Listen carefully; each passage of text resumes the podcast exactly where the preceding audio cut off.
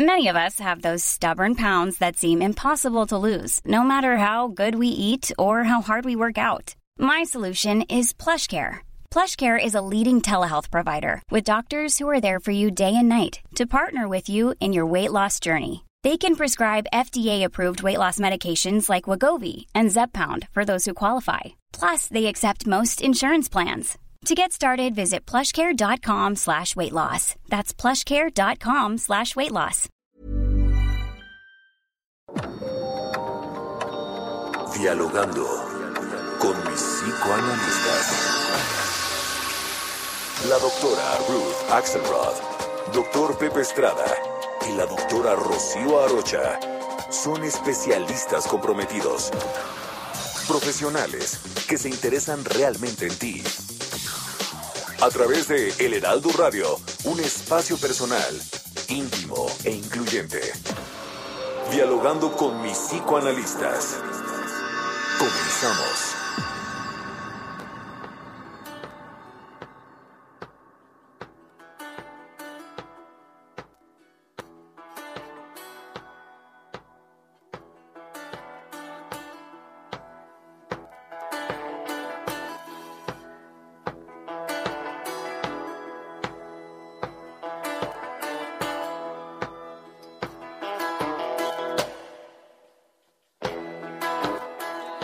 ¿Qué tal? ¿Qué tal? Buenos días.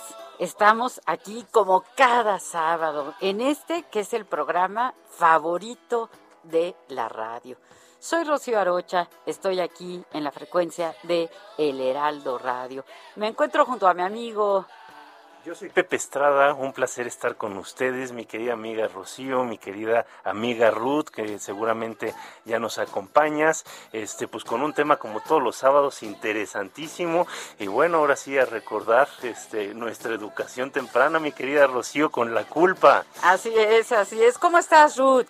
Hola, buenos días Pepe, buenos días Rocío, soy la doctora Ruth Axelrod, aquí en este programa favorito para todos con un tema muy candente que es, como bien han dicho, el ejercicio de la culpa, claro, nuestra educación, pero también nuestra forma de vida.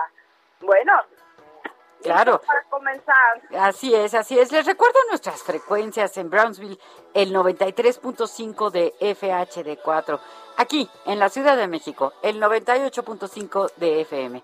En Ciudad del Carmen estamos en el 101.3 de FM y en el 950 de AM. Y en Coatzacoalcos, en el 99.3 de FM. Saludos afectuosos a todos nuestros radio escuchas. Y bueno, pues no se diga más, comenzamos.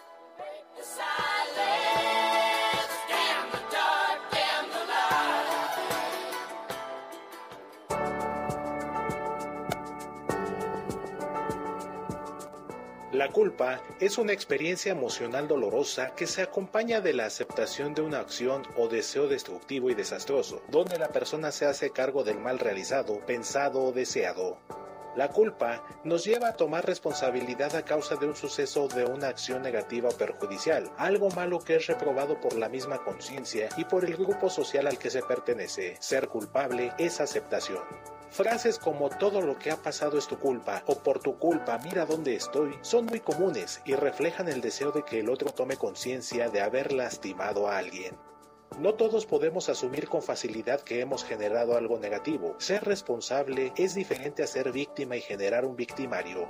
La realidad es que nuestra mente está diseñada para echar la culpa a los otros, como un mecanismo de defensa por las cosas que hacemos mal, por nuestros descuidos y despistes, por nuestras meteduras de pata, por nuestras decisiones que al final no fueron las más acertadas. Aceptar la responsabilidad de los errores es más maduro que simplemente buscar culpables. Todos cometemos errores, todos nos equivocamos, pero la culpa no ayuda a vivir mejor ni a evitar repetir estos errores. Se requiere autocrítica y deseos de no recurrir en los mismos patrones destructivos. Aceptar, cambiar y pedir disculpas es lo que corresponde. Hay culpa persecutoria que suele ser autoagresiva y hay culpa reparatoria que es la que ayuda a que podamos reparar los daños causados. Ocho ideas para superar los sentimientos de culpa son afrontar la situación con objetividad, entender que todo forma parte del aprendizaje, practicar la autocompasión para seguir adelante, comprender la complejidad de las circunstancias, pedir disculpas cuando es necesario, cambiar de página, explicar la situación a una persona cercana y acudir a terapia psicológica. Recuéstate en el diván, pensemos juntos sobre lo que representa la culpa en nuestras vidas. Comenzamos.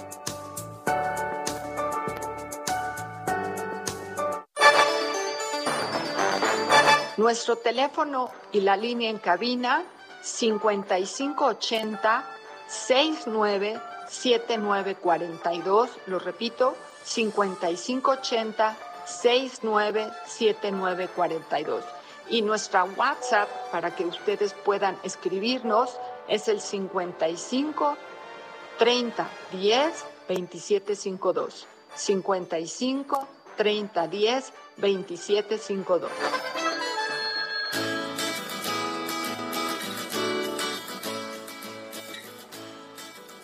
Tenemos que tener mucho cuidado con sentirnos culpables. Y les voy a decir algo de lo que podríamos sentirnos muy culpables, de no hacernos un estudio de mama, una mastografía, una revisión y que después tengamos la mala, la mala noticia, la mala experiencia de que se nos haya desarrollado un cáncer.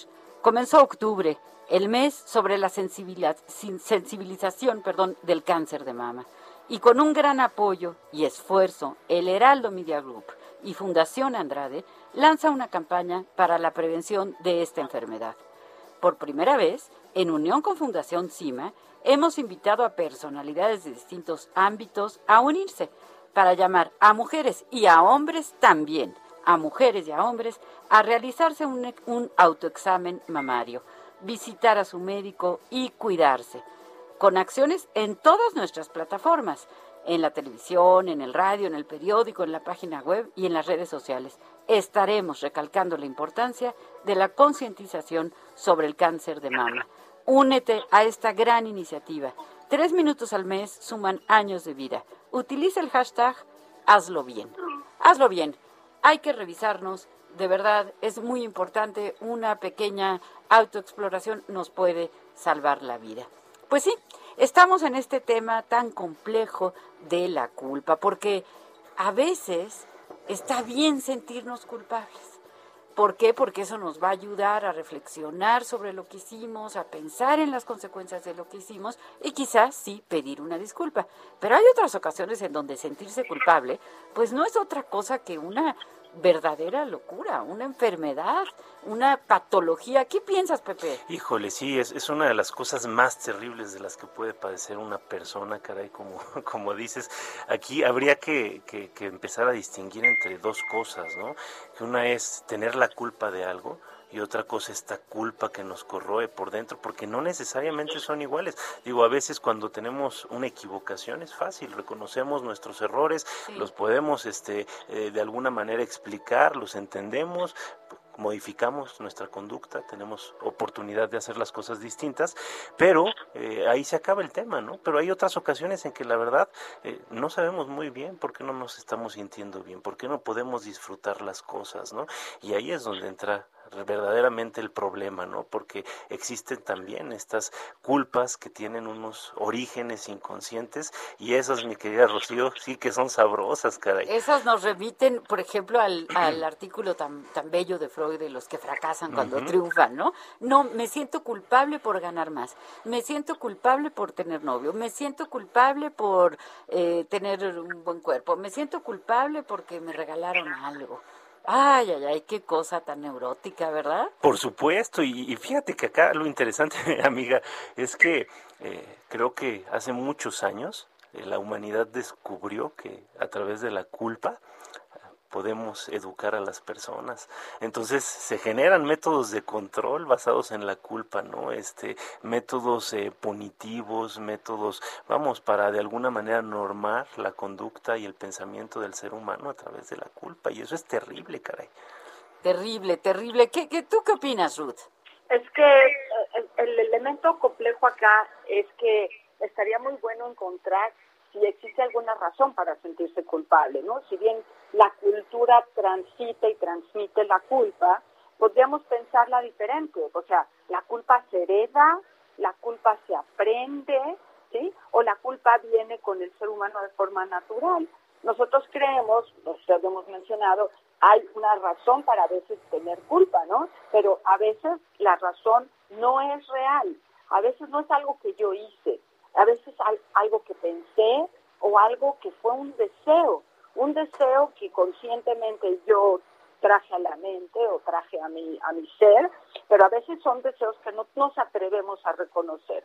Entonces hay como muchos diferentes espacios que pueden generar culpa y eso sería como un trabajo lindo para cada uno de nosotros. La culpa puede ser un, eh, una emoción correcta, adecuada, que corresponde a una infracción, a un crimen, a algún deseo que yo tuve, pero la culpa y el tamaño de la culpa también sería muy interesante a pensar, porque después de la culpa generalmente viene un castigo.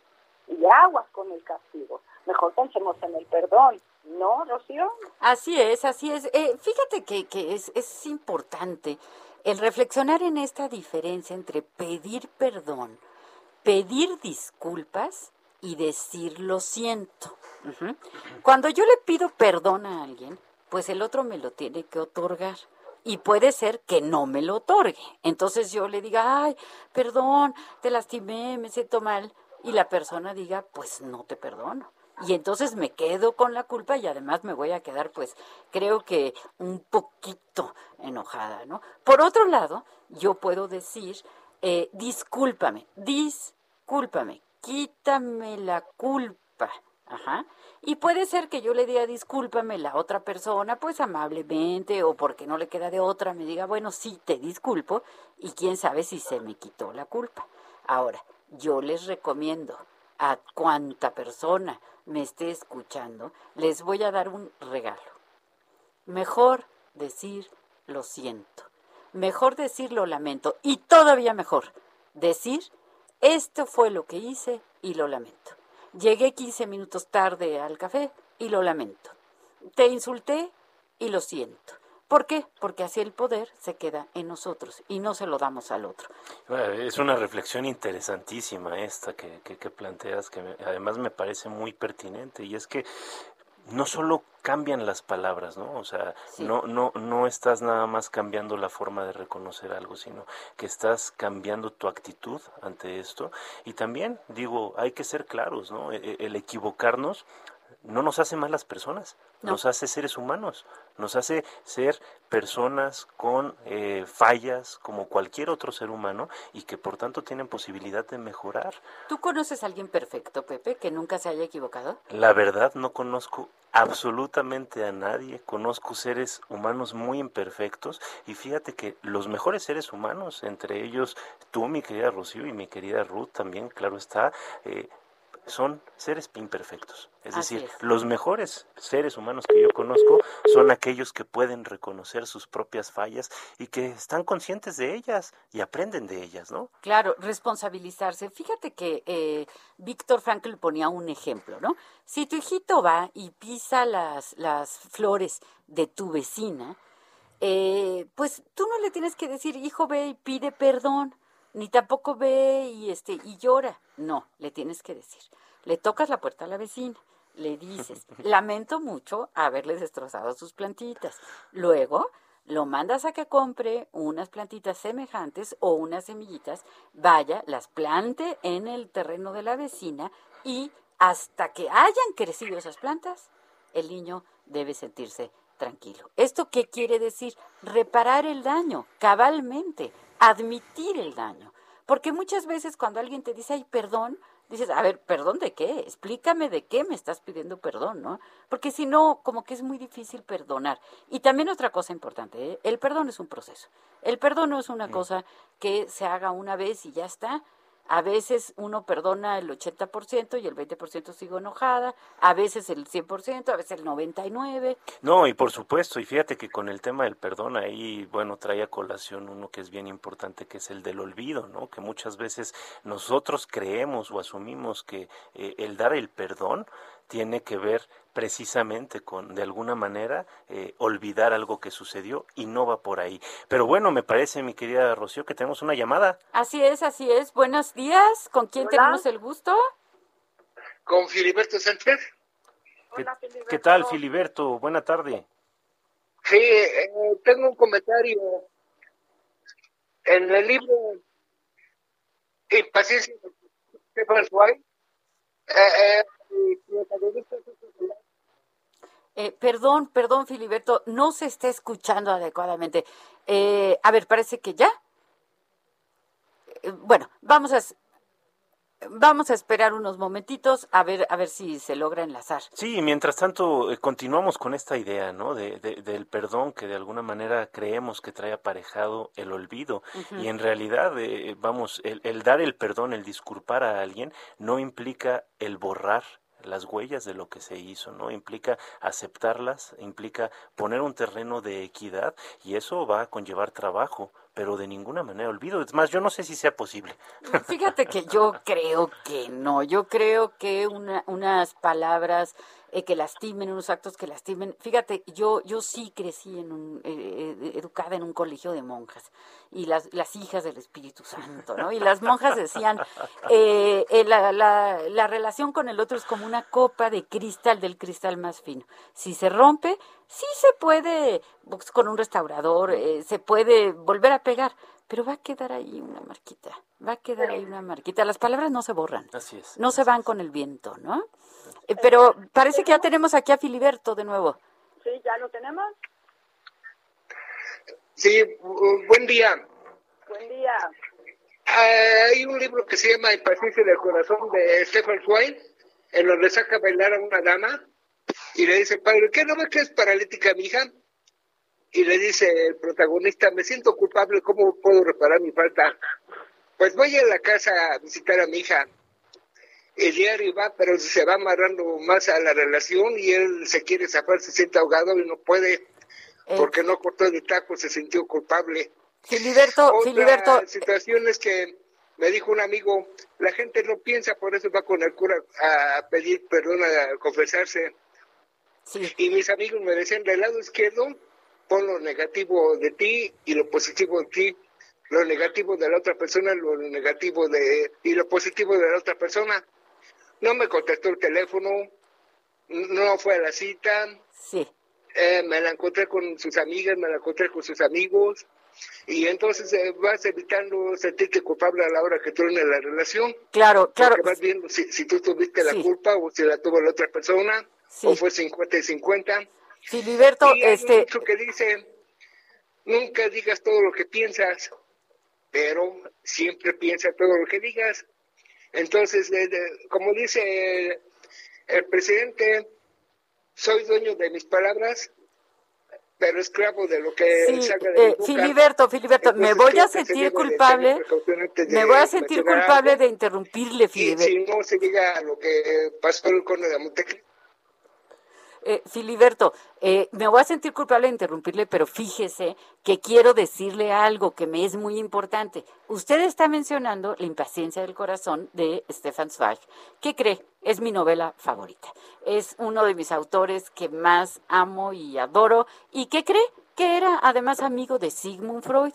Y esta frase que está usted diciendo de soy dueño de mis... Eh, de mis palabras, eh, perdón, esclavo de mis palabras y dueño de mis silencios, eh, se le atribuye a Freud. Así que le agradezco muchísimo que nos haga estos comentarios. Sí, excelente. Gracias por eh, hablarnos como todos los sábados, Filiberto. Un fuerte abrazo. Y pues bueno, eh, este, esta relación, de, hecho deberíamos un día hacer este un programa de eso, mi querida Rocío, entre eh, Stefan Zweig y, Sigmund Freud, que digo, a los dos nutrió enormemente, ¿no? Este, y bueno, la, biografía que hace Stefan Zweig a, Freud como Te voy a decir cómo empieza. Freud era un hombre ante el que cualquiera tendría miedo de mentir.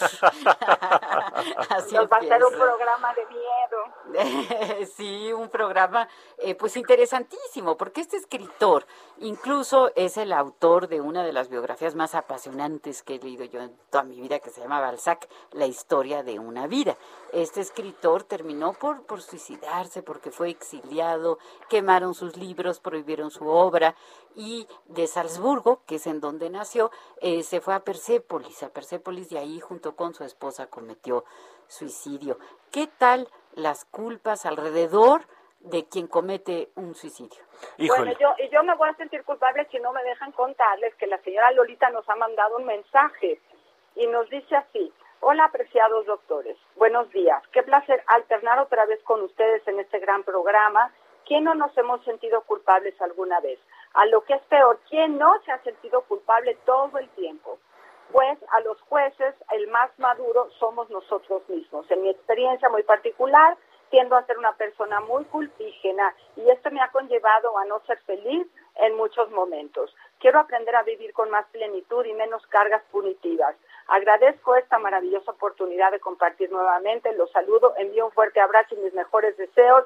Una semana muy exitosa y gracias, doctores. Bueno, señora Lolita, magnífico. No queremos que siga sintiéndose culpable. De ninguna manera. Qué, qué amable la señora Lolita que nos acompaña y que sus palabras, pues la verdad, siempre se sienten como una, una caricia para el alma. Entonces, le agradecemos muchísimo y bueno, pues eh, eh, tan interesante que está nuestro tema, pero tenemos que irnos a un corte. Así que regresamos.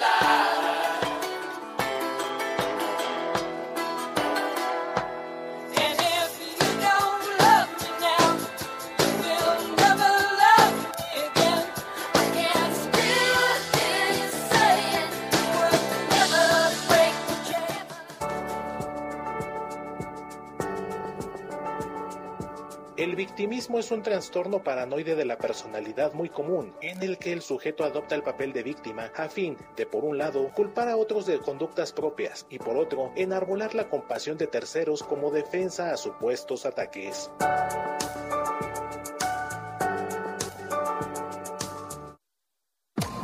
Los doctores Ruth Axelrod, doctor Pepe Estrada y la doctora Rocío Arocha continúan en un momento en Dialogando con mis psicoanalistas. Esto es Dialogando con mis psicoanalistas. Estamos de regreso.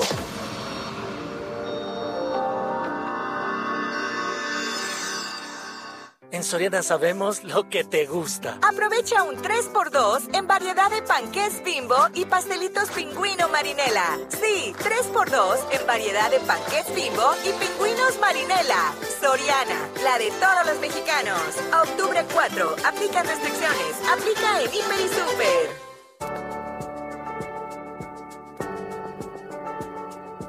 Muchos autores coinciden en definir la culpa como un afecto doloroso que surge de la creencia o sensación de haber traspasado las normas éticas, personales o sociales, especialmente si se ha perjudicado a alguien. Ante ello, es mejor aceptar ser responsable que simplemente ser culpable.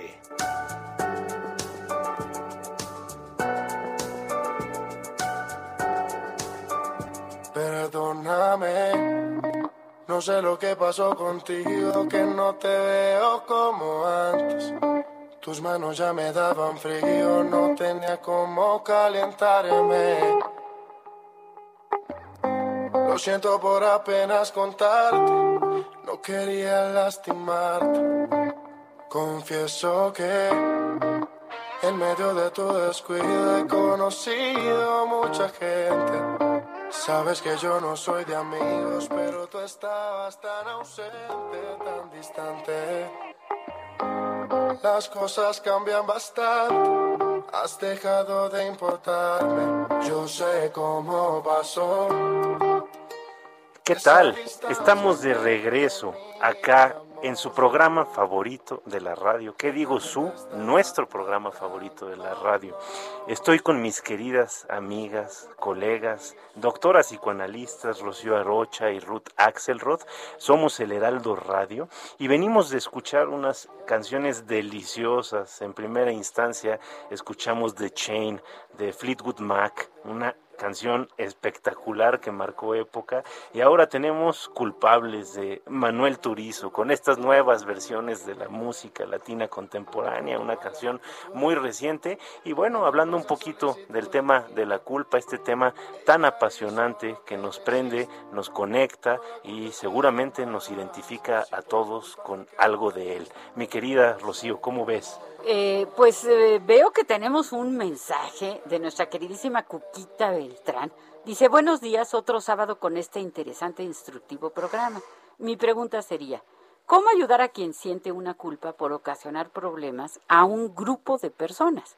En la culpa se puede diferenciar si hubo intención o descuido al actuar esto nos dice, nos pregunta eh, Cuquita, queridísima, a quien eh, por supuesto le mandamos un gran, un gran abrazo. Eh, gracias, gracias por tu mensaje, Cuquita. Vamos a intentar responder, no sin antes darle las gracias también a Héctor Vieira, nuestro maravilloso productor, y a Miguel Gutiérrez, que hoy se encuentra con una sonrisa muy especial en los controles. Muchísimas, muchísimas gracias. Se me hace que anda está haciendo alguna alguna travesura, luego le vamos a echar la culpa. Eh, eh, tenemos una llamada. Adelante, adelante. Buenos días.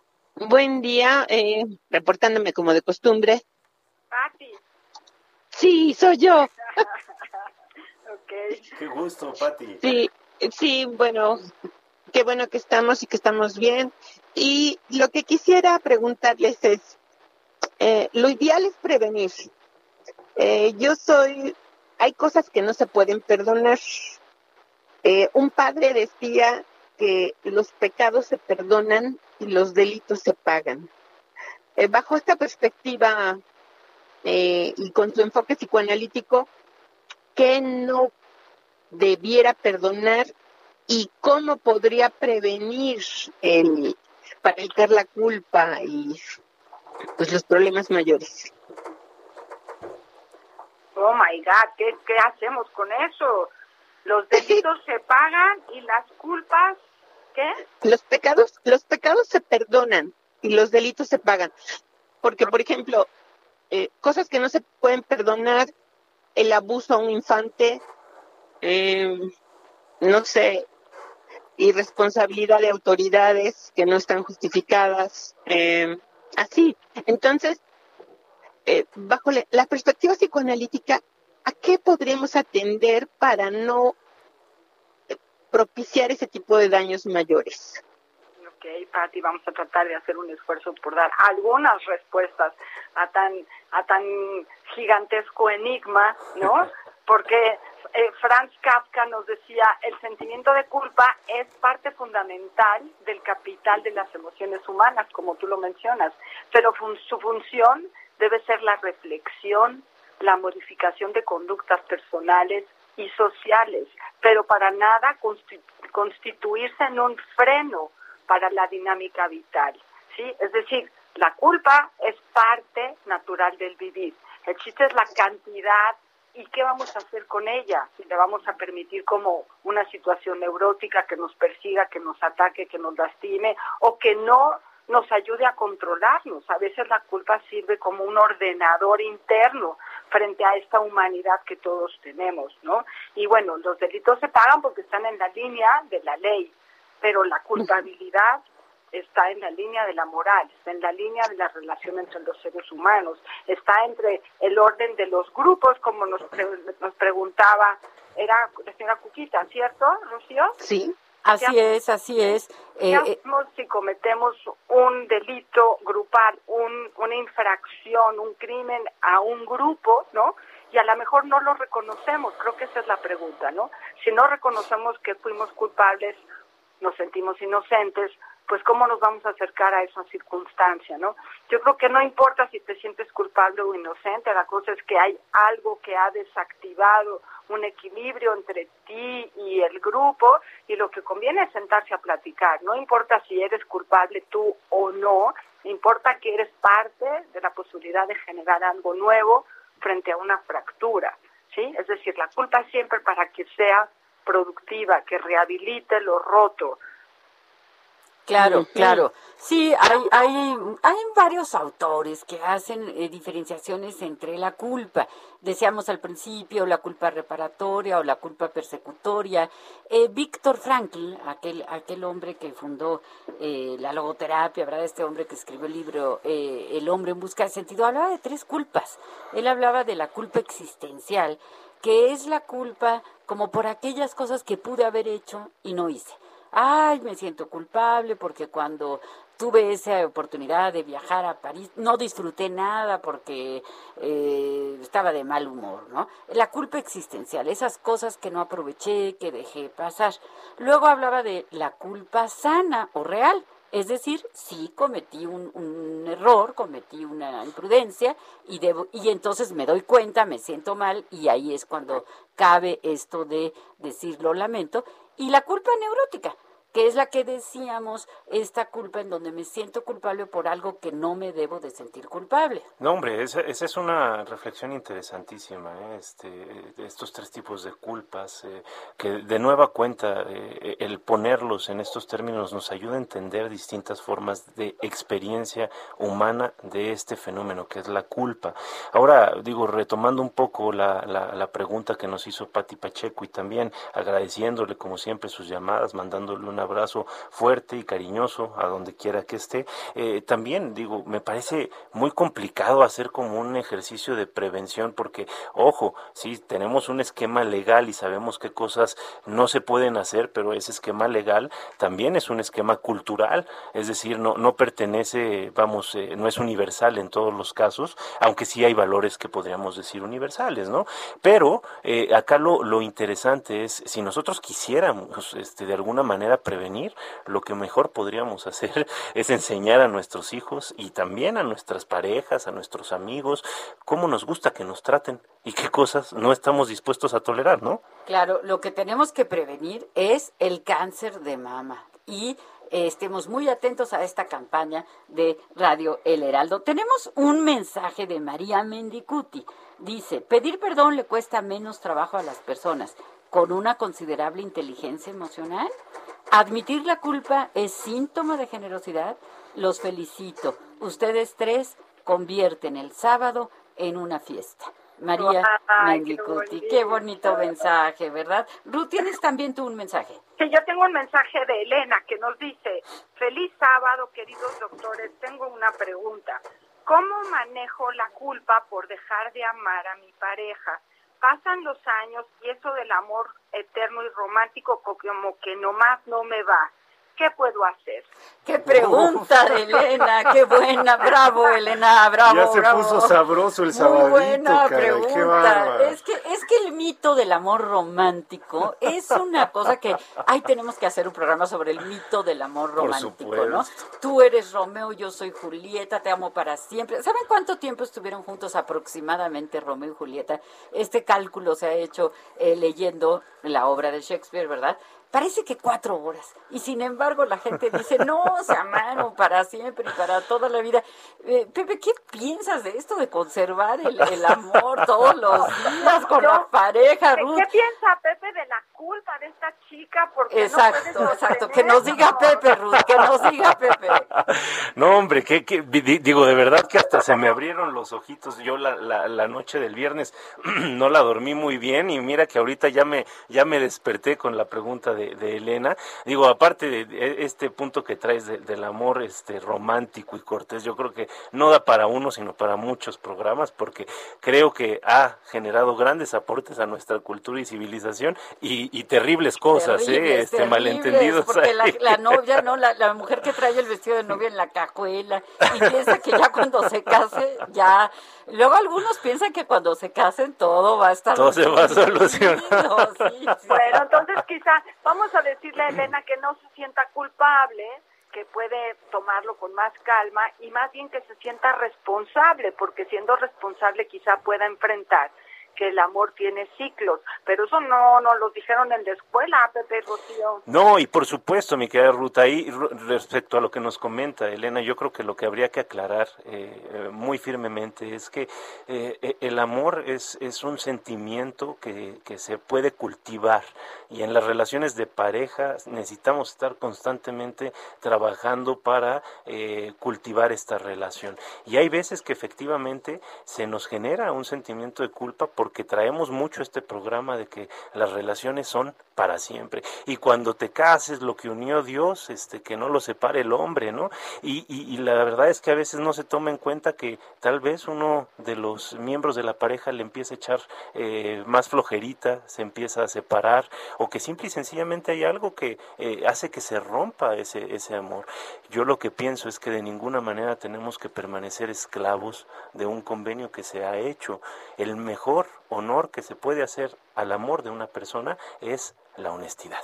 Así es, así es. Y además, sentirse culpable por lo que uno siente no es nada nada saludable. Es decir, lo que uno siente, pues es lo que uno siente. Y los sentimientos no tienen categorías morales, ¿no? Si yo ya no siento amor, si yo no me siento alegre, aunque todo el mundo me diga que tengo que estar feliz, si yo a lo mejor me siento deprimido, tristón, si siento que mi pareja hoy no es mi persona favorita, si siento que estoy un poco cansado de una relación, no pasa nada, no pasa nada. Ahora, hay que tener muy claro una diferencia importantísima. Una cosa es lo que siento y otra cosa es si lo expreso o no. A lo mejor hoy no me siento tan enamorada de, de mi Romeo, bueno, no se lo tengo que decir. Tal vez me puedo quedar callada, tal vez, eh, bueno, puedo esgrimir algún argumento, como que me duele el estómago, algo así, y ya, ¿no? O el, típico, ¿no? El más socorrido me duele la cabeza. La cefalia. Mejor que prenda el radio. Amiga, no andes dando malos consejos en el radio. bueno, pero es que, es que sí o no, eh, Ruth, sí o no, Pepe, es distinto sentir algo algo que expresarlo. Puedo sentir enojo y decidir no expresarlo y entonces no me voy a sentir culpable después hasta que sea un evento constante, ¿no? Y yo pueda encontrar en eso una solución favorable, porque fíjate cómo nos dice Encarnación Morán, que nos escribe así. Dice, el sentimiento de culpa, se lo dice Elena, es bueno, porque te da la oportunidad de darse cuenta y darte cuenta que el ser humano se puede equivocar pero puede crecer pidiendo perdón. Si te lo dan o no, no importa, es tener la humildad de hacerlo, pedir perdón y perdonar al que me dañó, me robó, me quitó la herencia, me quitó el amor, ¿no? Es un regalo para que los demás puedan soltar las cadenas del resentimiento y de dolor para poder vivir libres. Eso es lo que es necesario. Vean qué bonito lo que nos dice Encarnación. Sí, sí, sí, sin duda, muy, muy bonito. Eh, ahora, digo, yo, yo creo que sí, el, el, perdón es, es, muy importante. Y hace unos momentos, este, creo que hablábamos de, de, este tema en particular. Ahora, la cosa es que no es tan fácil reconocer también cuando uno la riega.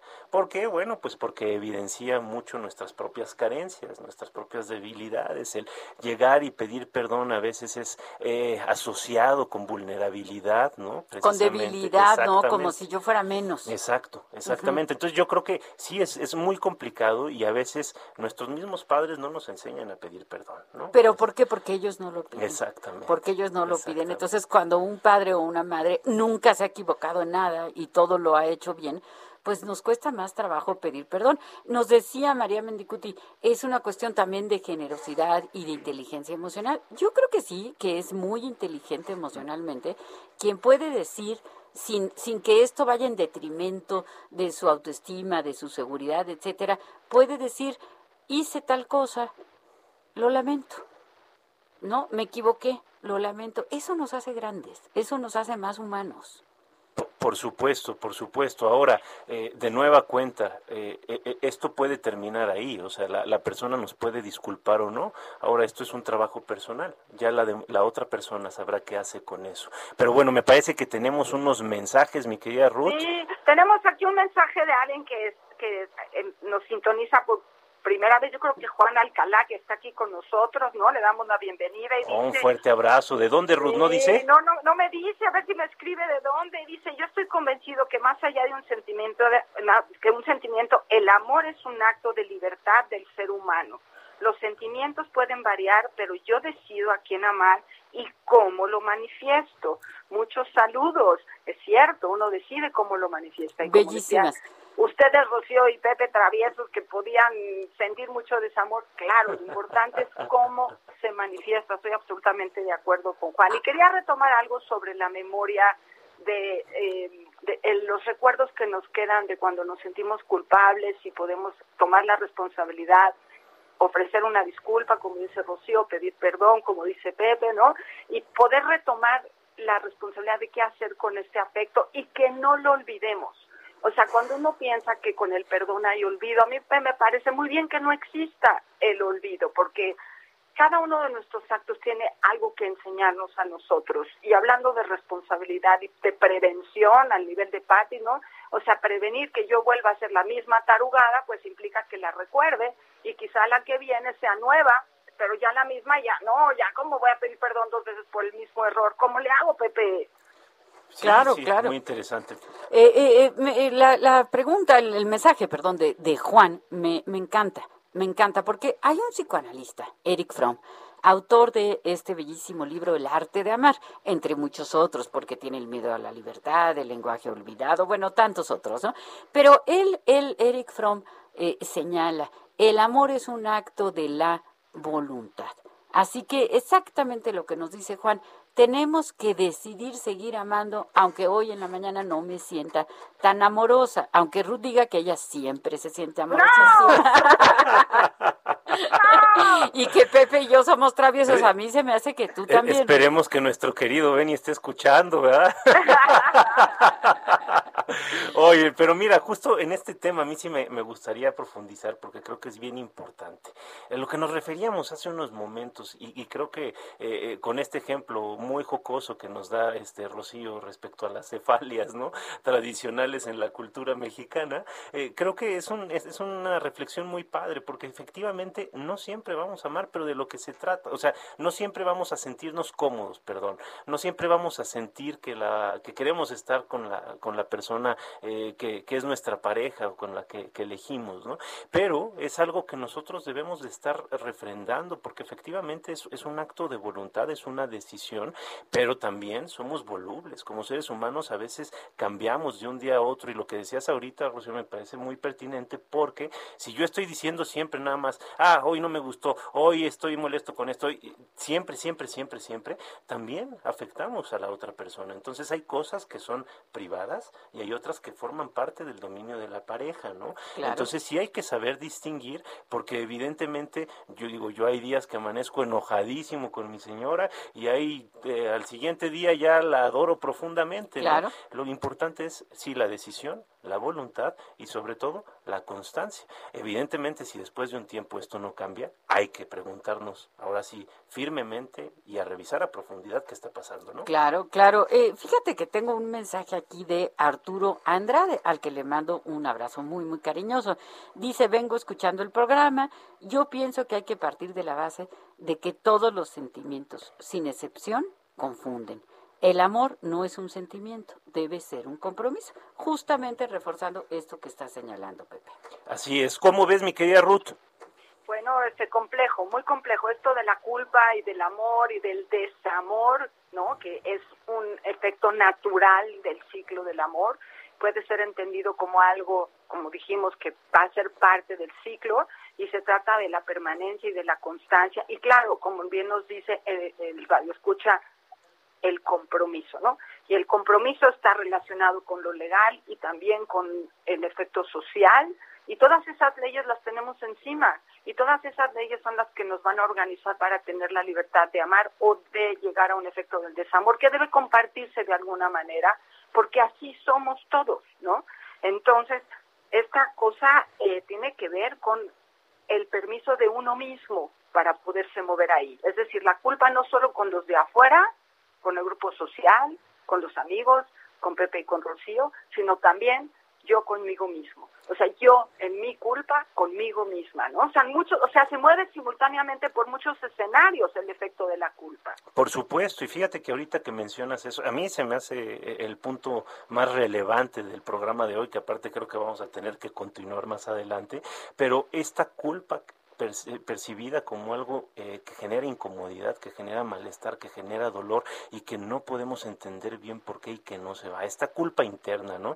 Fíjate que Oscar Wilde tiene una frase fabulosa que dice, el hombre puede soportar las desgracias que son accidentales y llegan de afuera, pero sufrir por propias culpas, esa es una pesadilla en la vida. Y es que evidentemente es, es algo de lo que más se ha, se ha estudiado en psicoanálisis, ¿no? La culpa como algo que enferma este sentimiento que Freud llegó a denominar inconsciente de culpa, que lo asociaba con el masoquismo moral, este, con este estarse flagelando constantemente y que hace, bueno, las delicias de, algunos tratamientos, ¿no? Se articula de una forma muy compleja que necesita de un trabajo simbólico para desentrañarla este, de forma adecuada, ¿no? Donde hay culpa, hay castigo, absolutamente. Entonces, cuando yo me siento culpable de algo, aunque sea de modo inconsciente, como muy bien nos señala Freud, eh, puede ser un sentimiento inconsciente y sin embargo nos castigamos, nos castigamos. Vamos a suponer que yo siento que no merezco estrenar un coche y entonces eh, puedo comprarme uno, lo hago de modo legítimo, yo me gané el dinero, etcétera. Saliendo de la agencia, eh, tengo un choque, un choque. ¿Por qué? Porque en el fondo siento que no me lo merezco. Y pues bueno, nuestra sociedad eh, lamentablemente es una sociedad que tiende a culpabilizar, como decías Pepe, se ha utilizado en la educación, se utiliza también para manipular, ¿eh? Porque muchos familiares, amigos, etcétera, pues te dicen es que por tu culpa estuve triste porque no me hablaste, ¿no? O, eh, en fin, el hijo que dice no estudié por tu culpa, pero bueno, el bebé llora. Tenemos que irnos. Soy Rocío Arocha, me despido. Gracias por estar escuchándonos. Soy Pepe Estrada, un placer saludarlos, mi querida Ruth. Bueno, este, les mando un abrazo, los espero la próxima semana. Vamos a hablar con un autor de una tesis sensacional sobre la escritura en la piel. Hablaremos de tatuajes. No se lo pierdan. Un éxito, saludos. Saludos. Perdóname no sé lo que pasó contigo, que no te veo como antes. Tus manos ya me daban frío, no tenía cómo calentarme. Lo siento por apenas contarte, no quería lastimarte. Confieso que en Soriana siempre te llevas más. Alimento seco para perro, marca campeón. Compra uno y el segundo al 50% de descuento. Y suavizante Downy 2.8 litros, 2 por 130 pesos. Soriana, la de todos los mexicanos. A octubre 3, aplica restricciones. Aplica en Hiper y Super. Dialogando con mis psicoanalistas. Un diálogo personal, íntimo e incluyente. Por El Heraldo Radio.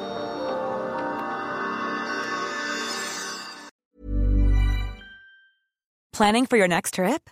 Elevate your travel style with Quince. Quince has all the jet setting essentials you'll want for your next getaway, like European linen, premium luggage options, buttery soft Italian leather bags, and so much more. And is all priced at 50 to 80% less than similar brands. Plus, Quince only works with factories that use safe and ethical manufacturing practices. Pack your bags with high-quality essentials you'll be wearing for vacations to come with Quince. Go to quince.com slash pack for free shipping and 365-day returns.